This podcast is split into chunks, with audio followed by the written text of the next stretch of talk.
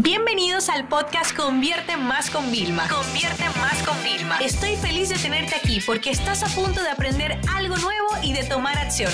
Así que prepárate para tu dosis diaria de estrategias, tácticas y herramientas para escalar tu negocio con fans, publicidad y contenidos.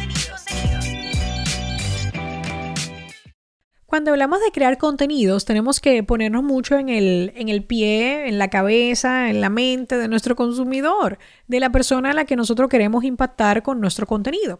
Sin embargo, siempre estamos como un poco viciados y siempre pensamos yo, yo, yo, yo, nosotros.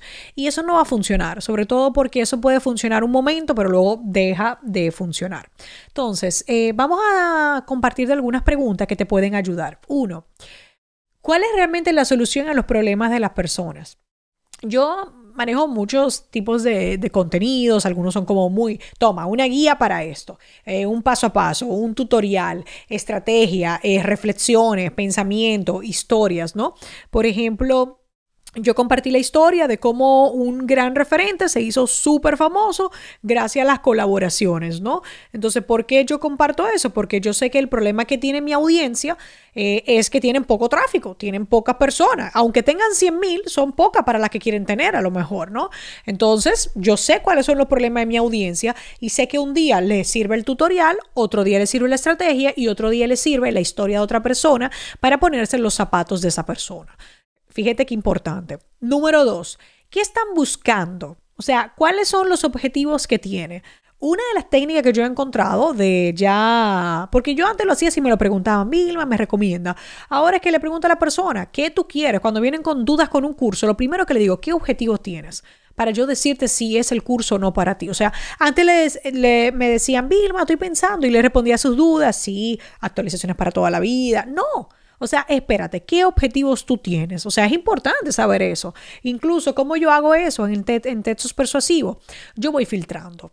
Yo voy poniendo a las personas, imagínate este caso, yo le digo, em, tú eh, tienes pocos leads, em, estás vendiendo, pero sabes que puedes vender más para que vayan viendo, para yo saber si su objetivo es captar leads, si su objetivo es vender más. Fíjate qué interesante, ¿no?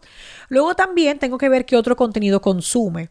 O sea, yo tengo que intentar analizar cuál es el contenido que más le gusta. Tengo que escuchar, que realmente no escucho literalmente, sino tengo que analizar a qué más le dan like, qué formato prefieren, eh, dónde están más activos, cuándo reaccionan con un comentario o un mensaje privado cosas así.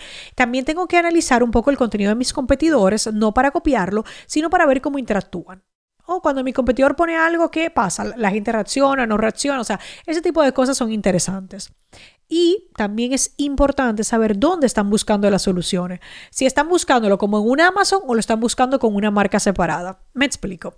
Si tú vendes servicios y las personas son más del rollo Amazon, sería que van a una agencia con mucha experiencia y van a pagar más. Ahora, si son el objetivo de ir directamente a una fuente más especializada, te podrán contratar a ti quizás como individual.